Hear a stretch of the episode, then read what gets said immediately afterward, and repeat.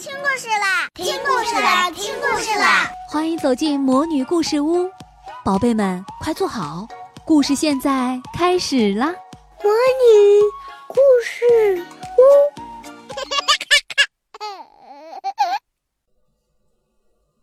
拼出一个中国。今天是相约幸福公园活动的最后一天，这最后一天里，第一个来到幸福公园的是安雄。而花儿老师来的最晚。花儿老师到的时候，牛牛还是一溜烟的跑上前去迎接。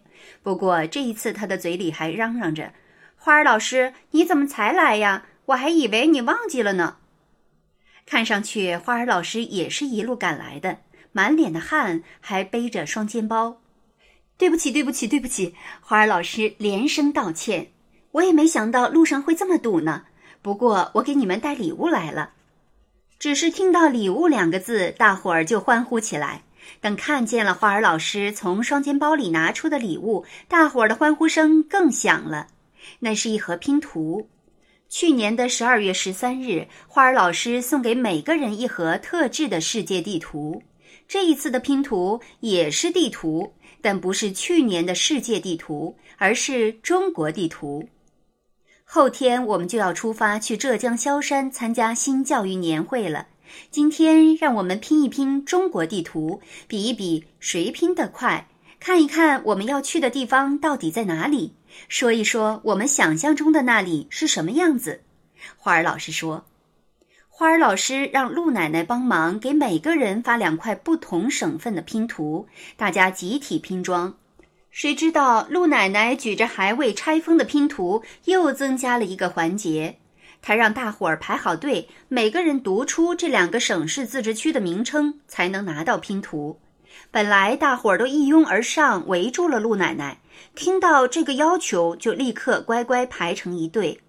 雷天龙本来奋力挤到了最前面，结果大家排起队来，他一时没有跟上，变成了队伍尾巴。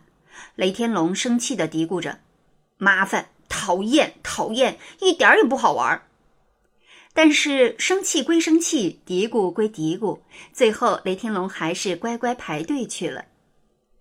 陆奶奶听到了雷天龙的话，没吭声。雷天龙没想到，等最后轮到自己时，浙江的“浙”字，他看来看去觉得特别眼熟，却怎么也记不起来该读什么。旁边的牛牛都急了，他急得轻声喊。是吃。陆奶奶看了牛牛一眼，竖起食指，说了声“嘘”，然后继续盯着雷天龙。雷天龙努力了半天，只好说：“我忘记了。”陆奶奶笑了：“你忘记了？我们该去哪儿开年会呢？”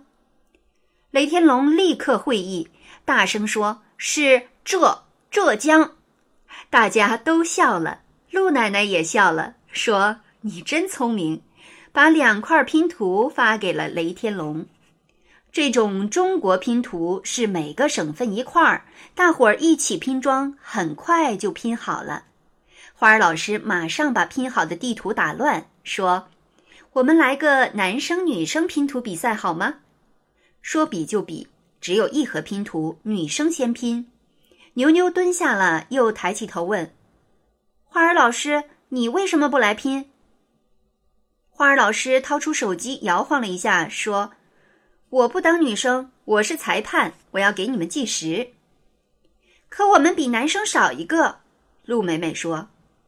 牛牛说：“没事，那我们也能胜利。”五个女生蹲在地上围成了一圈，脑袋挨着脑袋，聚精会神地拼着。许多路过的人都忍不住走过来，好奇地看个究竟。渐渐有很多人留下来观战。到了第五分钟，牛牛欢呼起来：“拼好了，拼好了！”五个女生一起高高托举着拼图，和自己刚完成的作品合影留念。接下来就由男生来拼了。男生比女生多一个，大家蹲下以后，剩王子一个人站在一旁，挤不进去。不过，谁都愿意为自己的团队出力，哪怕是站在一旁的王子也不例外。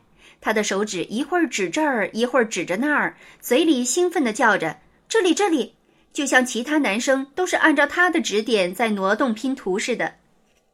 真正的拼图杀手是安雄，倒不是说安雄特别会拼图，而是因为他对中国地图特别熟悉，脑袋里就像装了一幅中国地图一样，所以拼图到了他手里根本不用看形状，他会直接摆在正确的位置上。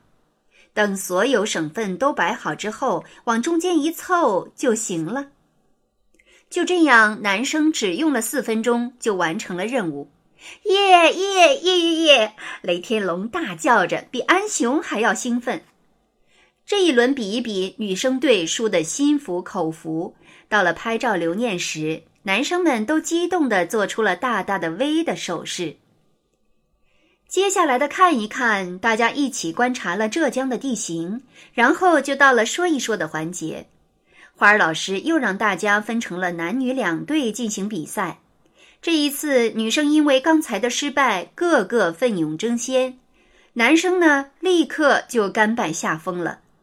陆美美第一个发言，她说：“我想象中的浙江萧山是一个有山有水的地方，那里非常美丽。到了夏天，到处都是绿色的大树、鲜艳的花朵，水里有鱼儿游来游去，天空有鸟儿飞来飞去。”当然，最美丽的还是那里的人。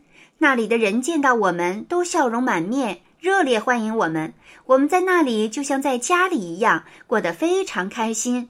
当我们离开的时候，我们也邀请浙江的人们到北京来做客。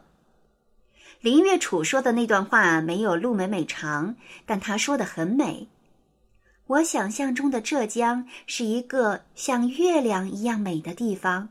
那里有一条很宽很长的江，到了晚上，月亮在江水里晃啊晃啊。我想那里的人们一定喜欢在江边唱歌、画画。我们去了浙江，白天开会，晚上也要到江边唱歌、画画。牛牛平时的话就多，这一次他憋到第三个才发言，说的就更长了。我闭上眼睛就到了浙江，为什么呢？因为我的心可以一下子飞得很远很远。而男生呢？别看雷天龙平时说话口若悬河，可规定了一个题目来比赛，他的脑子就立刻混乱起来。他一会儿说：“我没有去过浙江，浙江很大。”一会儿又说：“嗯，我我好像去过浙江。”呃我不知道，忘记了。反倒是王子还能够不慌不忙的把一段话说清楚，但显然也比不上女生们。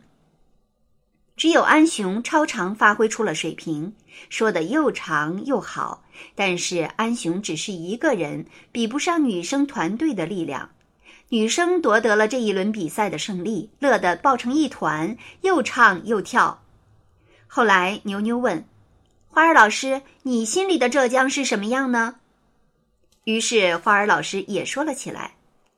其实我也没去过浙江。等花儿老师说完，陆奶奶接着说：“我去过浙江，而且对那里很熟悉。”说着，她就介绍起来。陆奶奶说完，雷天龙就恍然大悟般的啊了一声，说。我真的去过浙江，那里有个地方叫杭州。说到最后，雷天龙问花儿老师：“我刚才说的好吗？我刚才说的算口头作文吗？”就这样，不论大人还是孩子，都争先恐后的说了起来。大伙儿说啊笑啊，吸引了许多的目光。一位老爷爷路过这里，在旁边一直站着看着。终于忍不住悄悄问花儿老师：“你们这是什么培训班？看起来挺好的，我也给我孙子报个名，行吗？”花儿老师笑了。没等花儿老师开口，一旁的陆奶奶已经迫不及待的回答了：“我们不是培训班，我们这是新教育实验小学一年级二班的暑期活动。”老爷爷哦了一声，眼神却依然迷惑不解。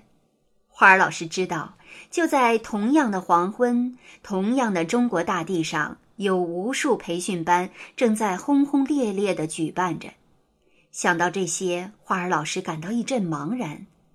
但是看看眼前，这幸福公园俨然已经成了萤火虫教室。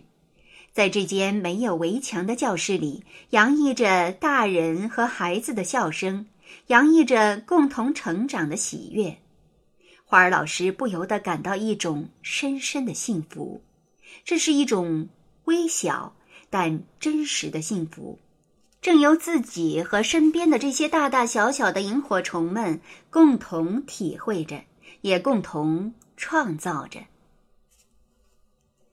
亲爱的小朋友，你是中国孩子，那么你看过中国地图吗？你画过中国地图吗？请你找一幅中国地图，认真看一看，用心画一画，写上每个省、自治区、直辖市的名称，把地图牢牢记在心里吧。今后你一定有机会走遍这些地方。亲爱的小宝贝们，今天的故事就讲到这儿了。想听更多的好故事，欢迎你在微信公众号上搜索“魔女故事屋”，加关注来和我们做朋友。这里有更多的好故事等着你哦，我们下期再见。